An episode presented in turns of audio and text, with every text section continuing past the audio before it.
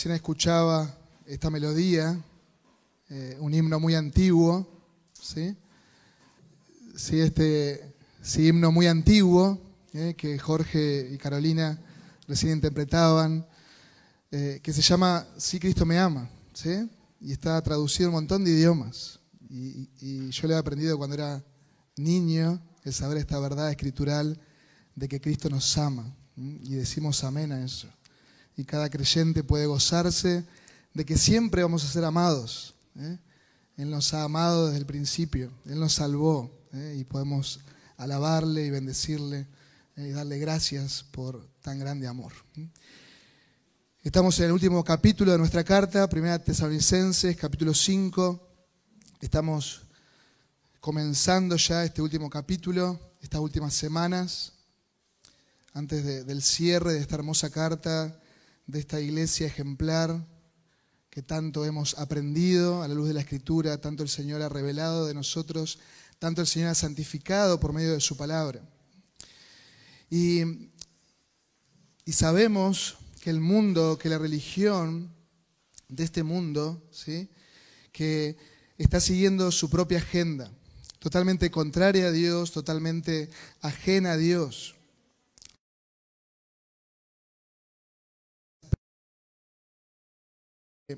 Espirituales. Ellos disciernen algunas cosas que a ellos les gusta, que a ellos quieren vivir de acuerdo a su agenda, pero son incapaces de discernir aspectos espirituales, ningún tipo de discernimiento espiritual. Ustedes recordarán en Mateo 16, el Señor Jesús confrontó a los religiosos de su época, a los fariseos, a los escribas, diciéndoles, ustedes son capaces de discernir si mañana va a llover. Ustedes ven las, las nubes y pueden decir mañana llueve o dentro de una semana va a llover, pero son incapaces de ver estas señales que son innegables acerca de mi persona, que yo soy el Cristo. Eran unos hipócritas, eran guías de ciegos, eran hombres confiados en su propia justicia y el mundo está así confían en sus propias obras, confían en su propia justicia. Ahora bien, nosotros, el pueblo de Dios, los creyentes, los creyentes no podemos vivir en ignorancia. No podemos vivir en ignorancia. Porque tenemos toda la revelación escritural, tenemos toda la revelación de Dios que el Señor nos ha dado y nos ha dicho acerca de los eventos futuros y cómo nosotros debemos vivir acorde a eso. Así que acompáñenme en la lectura, porque Pablo claramente les dice allí en el capítulo 5, versículo 1, ahora bien hermanos, con respecto a los tiempos y a las épocas, no tenéis necesidad de que nada os escriba, pues vosotros mismos sabéis perfectamente que el día del Señor vendrá así como un ladrón en la noche. Que cuando estén diciendo paz y seguridad, entonces la destrucción vendrá sobre ellos repentinamente, como dolores de parto a una mujer que está encinta, y no escaparán. Mas vosotros, hermanos, vosotros los creyentes, no estáis en tinieblas, para que el día os sorprenda como ladrón, porque todos vosotros sois hijos de luz e hijos del día. No somos de la noche ni de las tinieblas. Por tanto, subrayalo en tu Biblia, por tanto, no durmamos como los demás, sino que estemos alerta y seamos sobrios. Vamos a orar una vez más. Oh Señor y Padre, bendice tu palabra en esta mañana. Te damos gracias por este tiempo juntos, a la luz de ella. Que sea tu Espíritu obrando en cada uno de nosotros. Oro, Señor, de manera particular por mí, por mi voz para que tú me permitas hablar con libertad. Oro por mis hermanos, por aquellas personas que nos visitan, que tú obres, Dios, de una manera, Señor, poderosa, por medio de tu palabra en cada uno de nosotros. Que tu Espíritu Santo guíe este momento a, al gozarnos en tu verdad y al vivir a la luz de ella. Oramos, Señor. En Cristo Jesús oramos. Amén y amén. Si el doctor, si Sproul dice, y cito, la iglesia de todos los tiempos ha guardado con gran expectativa el prometido retorno de Cristo. Así como la primera venida aseguró nuestra redención, su segunda venida es la bendita esperanza para la plena consumación de su reino. Así que esta iglesia, la iglesia primitiva, esta iglesia joven, vivía a la luz del retorno de Cristo. Y la iglesia primitiva vivió a la luz del retorno de Cristo, de esta verdad gloriosa. Cristo viene. Eh, recuerdan el domingo pasado, el pastor Dardo nos decía que la iglesia se saludaba. ¿Cómo se saludaba? Maranata. Maranata, esta palabra aramea, que quiere decir el Señor viene, dándose ánimo unos a otros. Ellos están experimentando persecución, ellos están experimentando el martirio. Hay muchos hermanos que en esa semana, de domingo a domingo, ya no están con ellos, porque lo han martirizado por su fe. Y ellos están experimentando esto y se daban ánimo unos a otros, recordando que el Señor viene, diciéndose, Maranata, hermanos, el Señor viene. Ellos vivían a la luz de las palabras, las tenían muy frescas, las palabras de los ángeles, allí en Hechos capítulo 1, versículo 11, que, les dice, varones galileos, ¿por qué estáis mirando al cielo? Este mismo Jesús que ha sido tomado de vosotros vendrá de la misma manera, tal como lo habéis visto ir al cielo. Ellos pensaban que el Señor vendía, vendía en su tiempo, en su época. Ellos lo esperaban. Ellos le esperaban, ellos le saludaban, se daban alientos con estas palabras. Y hermanos, esta doctrina de la segunda venida trae esperanza al pueblo de Dios. La escatología, esta palabra eh, que sale de una palabra griega que significa las últimas cosas, las cosas futuras, trae esperanza al pueblo de Dios. La escatología que está bien arraigada en el corazón del creyente conduce a una vida de santidad no conduce a una vida de pleito. Y encontramos muchos creyentes en nuestros días discutiendo por la escatología. Y se hacen grandes debates. Esa no es la idea de lo que el Señor nos ha revelado. Él nos ha revelado para nuestro consuelo, Él nos ha revelado para que vivamos una vida en santidad, sabiendo que Él viene. deberíamos experimentar en nosotros una esperanza piadosa, que nos enfocamos, nos enfocamos en vivir para el reino de Dios. Nos enfocamos en vivir en fidelidad. Nos enfocamos en vivir y hacer lo que debemos hacer, hacer discípulos. Nos concentramos en la gran comisión, porque el Señor viene. El Señor viene pronto. Nos gozamos de esta salvación tan grande. Nos gozamos de que el Señor nos libera de la ira venidera. Pero en esa época en esa época y en nuestro tiempo, como vemos, el Señor no ha venido todavía. Sabemos que el Señor viene. Y estos hermanos, algunos con gran persecución, sufriendo diferentes afrentas por causa de su fe, se sentían desanimados. Y ellos pensaban que el Señor, esta tardanza, el Señor no estaba cumpliendo su promesa. A lo que el apóstol Pedro, allí en el capítulo 3, versículo 8, dice, hermanos, no ignoren esto, no ignoren. El Señor dijo que iba a venir y que para el Señor un día es como que, como mil años, y mil años es como un día. El Señor no tarda en cumplir su promesa, según algunos entienden por, por tardanza. No piensen esto, sino que el Señor es paciente para con nosotros para que nosotros sigamos cumpliendo la gran comisión. Él es paciente para con nosotros, no queriendo que nadie perezca, sino que todos vengan a qué? Al arrepentimiento. Y dice Pedro la misma frase que Pablo usa aquí, pero el día del Señor vendrá como ladrón. Así que como vimos el domingo pasado, con el pastor Dardo, este pasaje continúa resaltando el propósito por el cual el Señor reveló aspectos escatológicos, aspectos de la segunda venida, aspectos de los eventos futuros.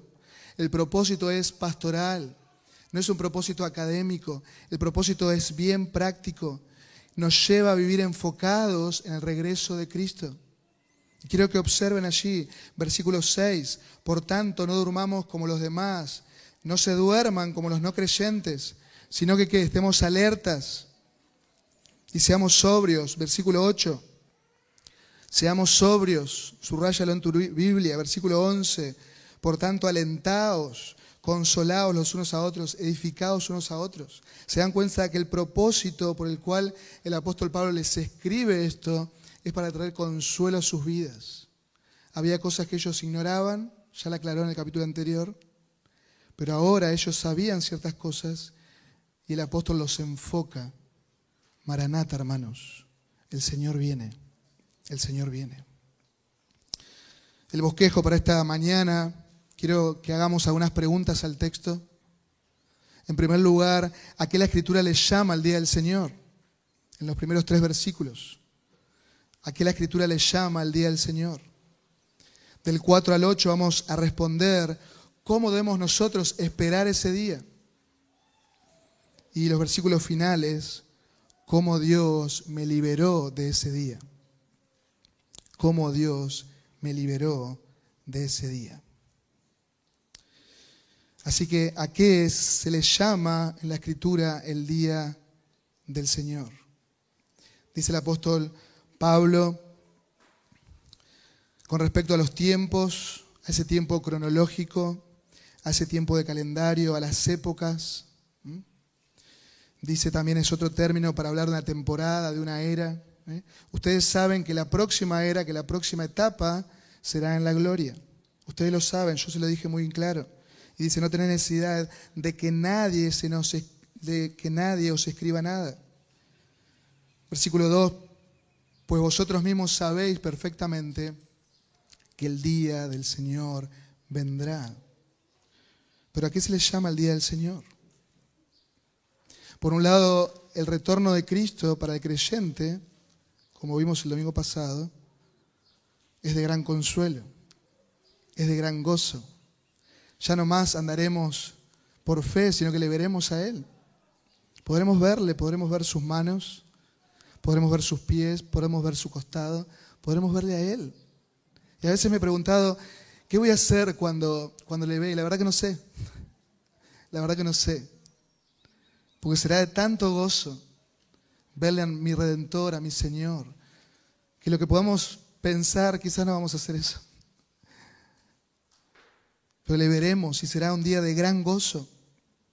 Pero la otra cara de la moneda es que para aquellos que no están en Cristo, para aquellos que han rechazado a Cristo, el día del, Señor es el día de juicio. Es el día de juicio para el impío. Por eso dice claramente el apóstol, la destrucción vendrá sobre ellos. La destrucción vendrá sobre ellos. Así que cuando la Escritura habla del día del Señor, no está hablando del día del juicio del Señor. Ellos que proclaman paz, seguridad, en el tiempo de la iglesia de tesalónica estaban bajo la pax romana, esa paz del imperio, esa seguridad que les daba el imperio de vivir tranquilos cada ciudad que pertenecía al imperio romano. El mundo proclama paz. El mundo proclama paz, los seres humanos proclaman paz bajo sus propios corazones, engañados por sus propios corazones, engañados por el enemigo de nuestras almas, proclaman paz y seguridad, engañados por el espíritu del anticristo que mora entre nosotros. Pero en ese momento serán engañados por el mismo anticristo. Tendrán una pseudo paz, una pseudo seguridad. Porque claramente sabemos que no hay seguridad y que no hay paz alguna fuera de Cristo. Así que el juicio viene sobre ellos, sobre todos aquellos que le han dado la espalda a Dios, sobre todos aquellos que se oponen a Dios, sobre todos aquellos que se han juntado para guerrear contra Dios, contra su ungido. Será un día de juicio. Este término no es nuevo, en el Antiguo Testamento 19 veces se menciona el día del Señor como un día de juicio catastrófico sobre el impío. Por ejemplo, en Isaías capítulo 2, versículo 12, se los leo, porque el día del Señor de los ejércitos vendrá contra todo el que es soberbio, contra todo altivo, contra todo aquel que sea ensalzado, y será abatido.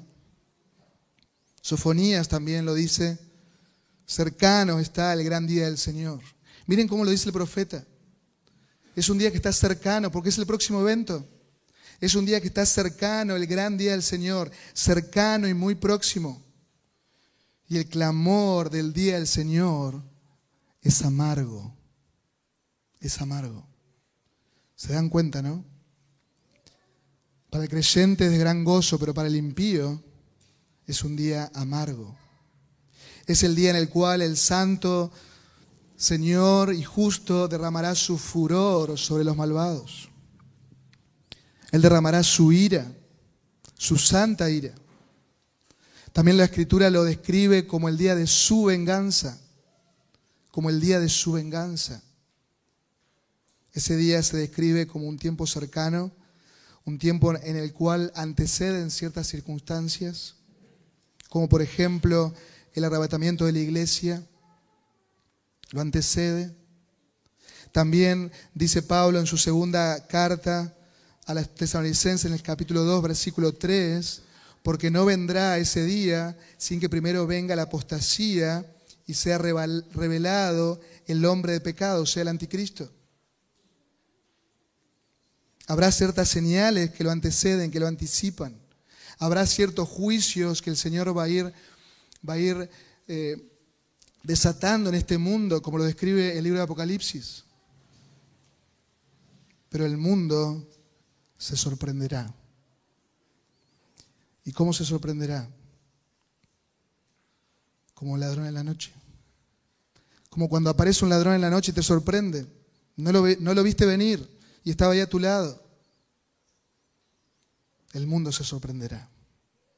El mundo no podrá ver todos esos dolores, todos esos juicios que vienen y que anticipan ese día como esa mujer que está embarazada, que esos dolores de, parto que anticipan que la llegada del niño,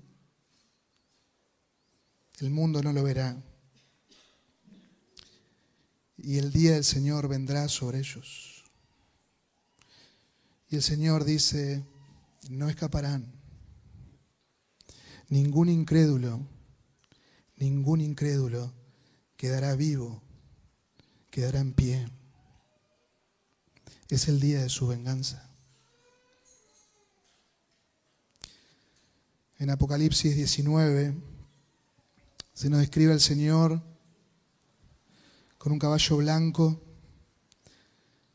y se describe a Él como el fiel y verdadero que con justicia juzga y hace la guerra, y hace la guerra contra el impío.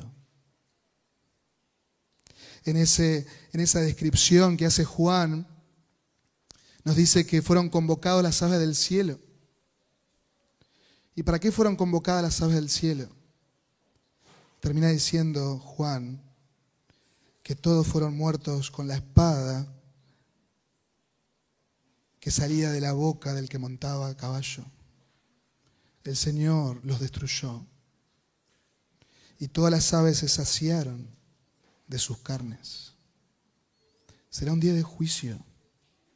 Será un día de juicio. Será el día de su venganza. Y el día del Señor vendrá. Y los justos juicios del Señor se ejecutarán sobre cada persona que ha rechazado al Señor Jesucristo, que ha rechazado arrepentirse, que ha rechazado abrazar a Jesucristo. Ese día vendrá sobre el impío. Leíamos al inicio el Salmo 11 y como de una manera poética el salmista dice, sobre los impíos hará llover carbones encendidos, fuego y azufre, y viento abrasador será la porción de su copa. La copa de la ira santa de Dios caerá sobre el impío. Y esto no es ciencia ficción. El día del Señor vendrá. Y por eso si en esta mañana estás sin Cristo, debes escapar de ese día, ese día de ira, de juicio. Hoy es día de salvación. El Señor ama la justicia y los rectos aquellos que hemos sido revestidos de la justicia de Cristo, contemplaremos que es su rostro. No porque seamos dignos en nosotros, sino porque Jesucristo nos, hecho, nos hizo dignos. Así que la primera pregunta, ¿a qué se le llama en la escritura el día del Señor? Es un día de juicio, es el día de su venganza, es un día de catástrofe para el incrédulo, para el impío. Pero al saber esta verdad, nos debemos preguntar cómo nosotros vivimos en la espera de ese día. Aunque no vamos, a estar, seremos testigos de, lo que el Señor va a hacer al impío, pero ¿cómo debemos nosotros vivir? Y es lo que el apóstol Pablo responde a partir del versículo 4. Mas vosotros, hermanos, no estáis en qué? En tinieblas, no, estáis, no están en sus pecados, para que aquel día os sorprenda como ladrón. Porque todos nosotros todos vosotros, perdón, sois hijos de luz e hijos del día. No somos de la, de la noche ni de las tinieblas. Los creyentes, los que estamos en Cristo, se nos llama hijos de luz, hijos del día. Y ese día no nos sorprenderá a nosotros, porque estamos en Cristo. Ese día no es, no, no nos habla de una destrucción y calamidad para el creyente, no, porque el Señor nos liberó de eso. El Señor nos liberó de ese juicio por su gracia, por la obra del Señor Jesucristo en el Calvario. Él nos ha trasladado al reino de las tinieblas al cual pertenecíamos, nos ha trasladado a dónde? Al reino de la luz, al reino de su amado Hijo en el cual estamos. Somos hijos del día, hijos de la luz. Y le damos gracias por su obra gloriosa en el Calvario que hizo posible esto. Nosotros habremos sido ya arrebatados, seremos testigos de eso pero sabiendo esta verdad gloriosa, no debemos ser ignorantes. Teniendo esta visión bíblica correcta, no puedo vivir como si Cristo regresara dentro de mil años. ¿Saben por qué? Por la sencilla razón de que vos ni yo lo sabemos cuando viene el Señor. Quizás el Señor viene hoy mismo, a esta misma hora, quizás viene mañana, quizás viene dentro de mil años, no lo sabemos. Pero por eso debemos vivir, debemos vivir esperando ese día glorioso. Debemos vivir con esa expectativa gloriosa de que el Señor viene hoy. De que el Señor viene hoy. En Mateo 25, el Señor habla tres parábolas diciéndoles a los suyos y a todas las personas que estaban escuchando de la importancia de estar preparados para ese día. La importancia de estar preparados para ese día. La Biblia nos enseña que Dios es luz y en Él no hay tinieblas. Dios es luz y nosotros por su gracia tenemos comunión con Él. Y lo que está diciendo Pablo aquí, que ya no andamos en tinieblas, ya no andamos en la noche, ya no andamos en el pecado. Lo que Pablo está diciendo aquí, que hay una fuerza dominante en nuestra vida que no es el pecado. Antes vivíamos para el pecado. Antes vivíamos para las tinieblas, antes vivíamos para la noche, pero ahora al estar en Cristo somos hijos de luz, hijos del día, y no debemos vivir para eso. Hay una fuerza dominante en nosotros, esa nueva creación en Cristo Jesús. Ya no andamos en tinieblas, ya no andamos en oscuridad. Andamos en luz y debemos reflejar esos frutos de justicia. Debemos reflejar esa santidad progresiva. Por eso el apóstol Pablo en el versículo 6 dice, por tanto, no durmamos como los demás.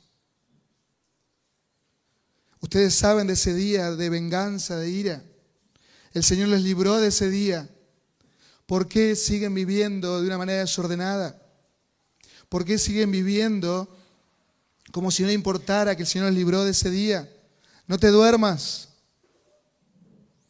sino está alerta y sé sobrio.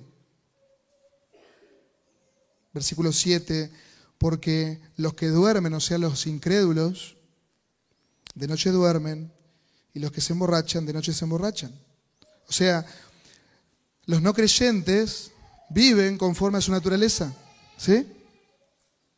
van a pecar y van a seguir pecando, porque esa es su naturaleza, no saben hacer otra cosa. Pero los creyentes no podemos vivir conforme a nuestra vieja naturaleza. No podemos estar esperando ese día para vivir en pecado, como si el día del Señor vendrá en algún momento y yo soy libre para vivir ahora mi vida como yo quiero. No, no, no, no, no. Debemos reflejar que somos hijos de luz, hijos del día. Debemos reflejar nuestra nueva naturaleza. Y el creyente, como le indica el tiempo verbal allí, estemos alertas, seamos sobrios. Es un tiempo presente todos los días de tu vida. Estás en Cristo. No desaproveches su gracia. Refleja esa nueva naturaleza. Refleja que sos hijos de Dios, que sos hijos de luz. Debes vivir en un estado de alerta, en un estado de sobriedad. Como aquel soldado que está siempre listo para la batalla. Como aquel soldado que está siempre listo para contrarrestar al enemigo. Siempre listo para identificarse con la luz.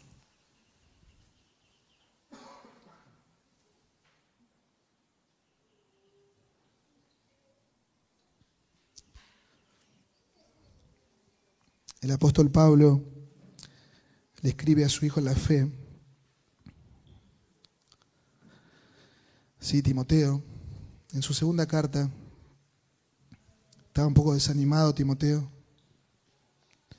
no quería pasar la pena de estar en la cárcel por el Señor, se sentía avergonzado por las cadenas de Pablo, y el apóstol dice, no te avergüences, ni de mí, ni de mis cadenas, ni del Señor Jesucristo, no te avergüences. Y en el capítulo 2 de esa carta le dice, sufre penalidades conmigo, como un buen soldado de Jesucristo. Sufre trabajo, sufre fatiga, Timoteo, conmigo, como un buen soldado de Jesucristo. Ningún soldado en servicio activo se enreda en qué? En los negocios de esta vida.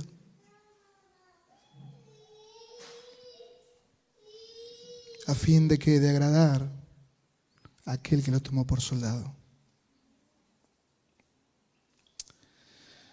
Los hermanos de, de Tesalónica y por implicación nosotros que estamos en Cristo, debemos vivir a la luz de los eventos futuros.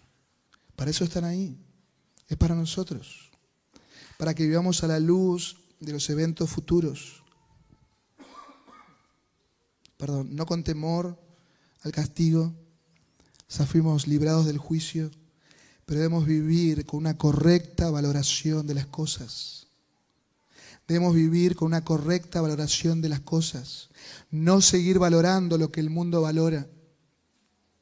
No seguir los deseos personales, la realización personal como un fin en, sí mismo. Debo valorar lo que Dios valora. Hay mucho más por qué vivir. Hay mucho más por qué vivir. Es Cristo nuestro Rey. Cuando estamos sobrios, cuando vemos la realidad escritural, vivimos según ella. Le damos el valor, le damos el valor a las cosas que Dios le da valor.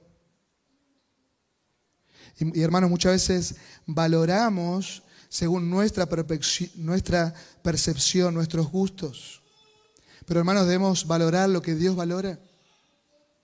Por eso es tan importante valorar la iglesia.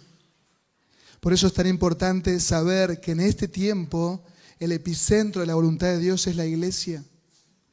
Por eso debes rendir tu vida al Señor, pero también el hecho de servirnos unos a otros, de amarnos unos a otros, de cuidarnos unos a otros, de exhortarnos unos a otros.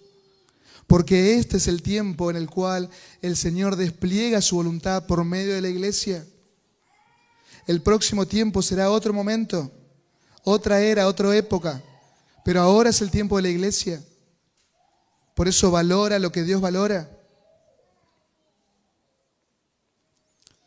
La atmósfera que vemos aquí en este pasaje es una atmósfera de guerra, de tensión entre la luz y las tinieblas, el día y la noche. Hay una tensión ahí. Debemos saber que estamos en guerra. Por eso debemos estar alertas. Debemos ser sobrios. Imagínense lo peligroso que es a un soldado que tiene que estar guardia, dormirse.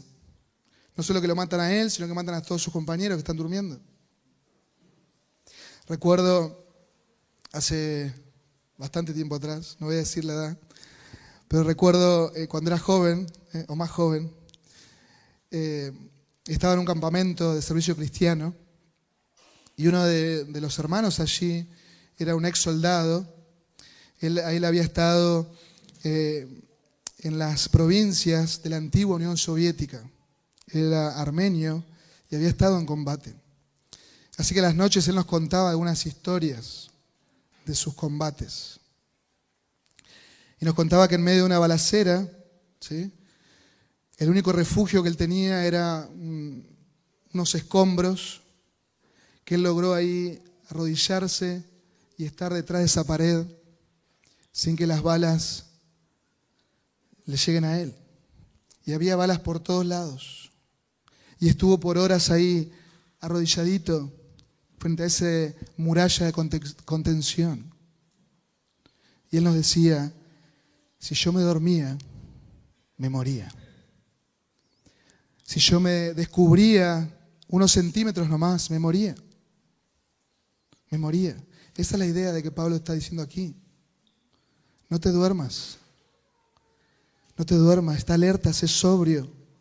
Viví para lo eterno. Viví glorificándole. Está alerta, mi hermano, sé sobrio, viví vigilando. Toma todas las armas que Dios te da para vivir para su gloria. Mientras le esperamos, mientras esperamos al Rey de Reyes, viví para su gloria. Viví para su gloria. El mundo vive en tinieblas. El mundo vive embriagado de sus delitos y pecados. Pero nosotros, versículo 8, somos del día, somos sobrios, habiéndonos puesto que la coraza de la fe y del amor y por yelmo la esperanza de la salvación. Se dan cuenta que es una atmósfera de guerra. Habla de una coraza, habla de yelmo. Eh, la coraza era aquello que le protegía al soldado, sus órganos más vitales. El yelmo ese era tipo casco, eh, que lo cubría su cabeza. Estamos en una situación de guerra. Así que como buen soldado de Jesucristo, debo tomar a diario toda la armadura de Dios. No puedo enfrentarme al mundo así como estoy. Debo tomar todos los recursos que Él me da. Debo aferrarme al Señor. Debo aferrarme al Señor. Para la batalla, ser sobrio, Si tomamos la armadura de Dios cada día, vamos a estar en un estado de alerta y de sobriedad. Y también nos daremos cuenta cada día de que somos tan débiles. A veces nos creemos superhéroes en la fe. Hermanos, no hay superhéroes. Hay héroes en esta guerra que dependen del rey que dependen del rey. Hebreos 11 no habla de eso. Depende del rey. Viví para el rey. Gozate en que el rey viene pronto. Meditaba también cuando estudiaba este pasaje en las pruebas en las cuales vivimos. Y uno de los propósitos gloriosos de las pruebas es revelar lo que hay en nuestro corazón porque a veces valoramos y no nos damos cuenta cosas que son intrascendentes. Y Dios revela a través de la prueba y nos libra de eso que está en nuestro corazón, nos enfoca nuevamente para que estemos alerta, para que seamos sobrios, para que le glorifiquemos, nuestra fe pueda crecer. Y por eso el apóstol dice, ponte ese esa coraza de la fe, del amor. Ponte esa coraza de la fe y del amor. Nos cuesta tomar esa coraza de la fe para batallar en un mundo que es totalmente incrédulo, que nos quiere devorar. Y debemos tomarla una y otra vez, una y otra vez frente a este odio que recibimos a diario, frente al individualismo que nos presenta el mundo, frente al egoísmo de nuestros días. Debemos tomar las armas que el Señor nos da. No te olvides de ponerte bien el yelmo, ese casco de la esperanza, de la salvación. Y aunque ya somos salvos por estar en Cristo, esperamos nuestra redención completa, el ser transformados a su imagen. Por eso vive en sobriedad, vive en un estado de alerta.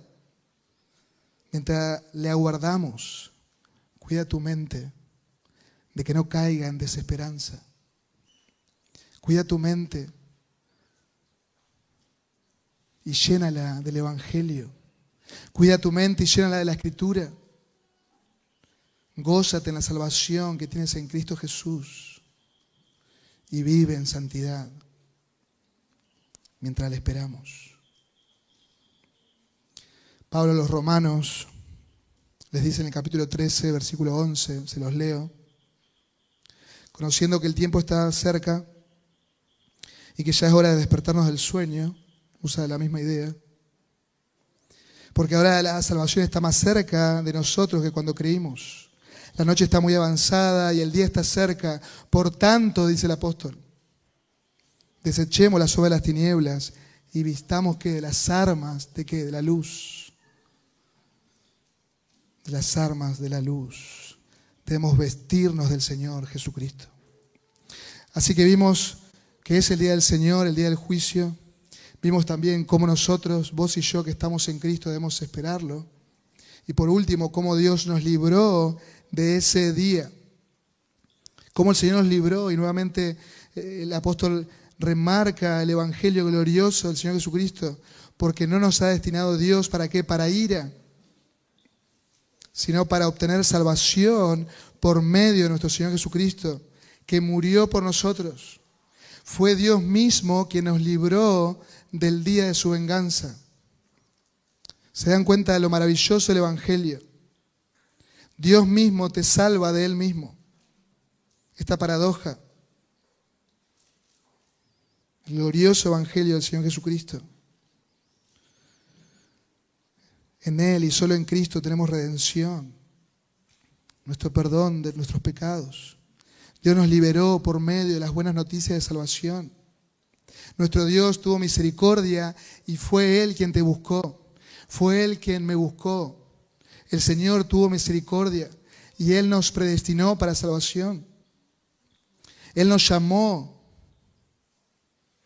Él nos llamó con ese llamamiento eficaz, con su gracia irresistible. Él nos llamó, nos atrajo. ¿A dónde? A Cristo. Y nuestras mentes que estaban embotadas, nuestras mentes que estaban cegadas, cuando Dios dijo, sea la luz, vimos la luz de Cristo. Y caímos de rodillas delante del Señor Jesucristo. Y ahora le amamos. Y ahora le servimos. Y hemos visto que nuestros pecados fueron cargados allí en el Calvario. Y que su justicia ha venido a nosotros por medio de la fe. Dios nos ha liberado de ese día. ¿Para qué? Dice el apóstol, versículo 10, segunda parte. Para sea que estamos despiertos o dormidos, vivamos juntamente con Él. Él está tomando nuevamente la idea del capítulo anterior aquí. Él no está hablando de dormidos ahí como que estamos en un estado de, eh, de descuido.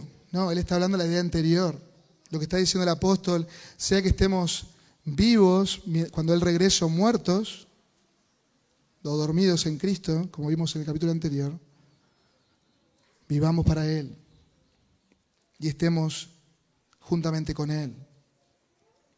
Dios nos ha otorgado esa salvación por gracia, por su misericordia. Él nos hizo su posesión, le pertenecemos a Él, somos suyos y esta realidad es eterna. Somos suyos, Él nos compró, Él nos libró de ese ira, de ese día, Él nos libró del día de la ira.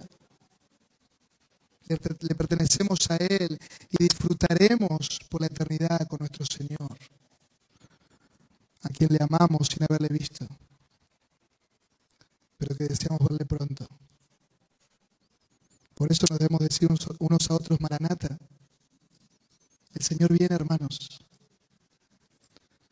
Viví en alerta, viví valorando tu salvación, la salvación de tu hermano, la gracia en el otro. Viví para lo eterno. Echa mano de la vida eterna.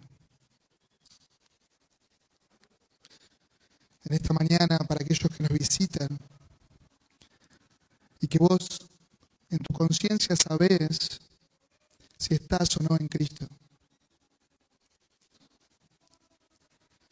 ¿Querés ser libre de la ira venidera? ¿Querés ser libre de tus pecados? Hay un camino que el incrédulo, que el impío debe recorrer. Y es el camino del arrepentimiento. Una y otra vez has quebrantado la ley santa de Dios. ¿Querés ser libre de ese día? ¿Querés ser libre de ese día?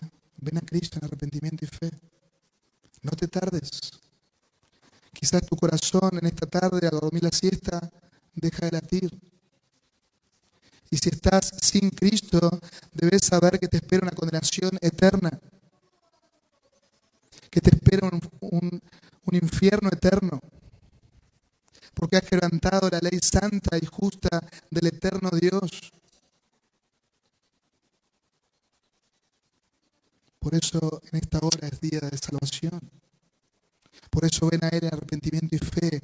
Solamente Jesucristo te puede librar de la ira venidera. Confiésales tus pecados. Clama por misericordia. Y ven a Cristo. No te tardes. No te tardes. Frente a la escatología presentada aquí, el versículo 11, Pablo concluye, por tanto, alentados, es la misma palabra que aparece en el capítulo 4, versículo 18, que está traducida como confortados, alentados, confortados, es la misma palabra, unos a otros, edificados unos a otros. Debemos alentarnos y edificarnos unos a otros con estas palabras, como lo están haciendo, le dice Pablo aquí, como nosotros debemos hacer ahora. Debemos alentarnos. Somos piedras vivas. Necesitamos ser edificados. Necesitamos esa confrontación. Que nos digan, despertate. Estás poniendo valor a cosas que no tienen sentido. Quizás para el mundo sí, pero para el creyente no. Despertate, viví para lo eterno. Y amada iglesia, cuando haya perdido el rumbo, cuando yo esté medio somnoliento, por favor, me despiertan. Por favor, díganme, ¿qué estás haciendo, Ernesto, con tu vida? Me despiertan, necesito que me sacudan,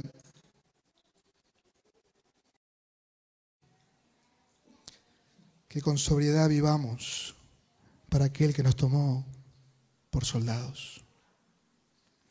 Unos a otros, hermanos. Unos a otros. Nos necesitamos. ¿Se dan cuenta lo vital que es la iglesia? Lo necesario para tu vida, para mi vida. Alentados, confortados, edificados unos a otros. Maranata, hermanos. Maranata. La vida de iglesia es vital los siete días de la semana, no solamente los domingos. Hay algo que me asombra a veces, es que fácilmente nos convocamos para cosas intrascendentes. ¿No se dan cuenta a veces de eso? Y rápidamente estamos listos para eso. Es como que teníamos la mochilita lista para que nos llamen y vamos. Pero cuando se trata de vivir para lo eterno, muchas veces estamos dormidos. Nos dormimos y no estamos alerta. No estamos esperando la posibilidad de, ponerme al lado de alguien, disipularlo. Qué bendición que es. Qué bendición recibir algún mensaje, decir, Ernesto, ¿tenés algún tiempito para leer la Biblia conmigo y orar juntos y disipularme? Es un gozo a mí, me quebranta el corazón. Y quiero ya ponerme con ese hermano. De esa manera debemos estar alertas, dispuestos a vivir para lo eterno. Ser conscientes de que el Señor viene y que debemos predicar con fidelidad el Evangelio. Predicar con fidelidad al perdido. Debemos tener compasión con Él. Porque tenemos una como visión bíblica de que el día de su venganza viene. Y lo que ese impío necesita es Cristo. Es de Cristo. Solo, en, solo Él puede liberarlo del día venidero. Nos ponemos de pie, iglesia. Que el Señor bendiga su palabra. Hemos visto que es el gran día del Señor. Hemos visto cómo nosotros debemos estar alertas y sobrios. Y hemos visto que el Evangelio glorioso de Jesucristo nos libra de la ira venidera. Y gloria a Dios por el Evangelio. Vamos a orar. Cada cabeza inclinada, por favor.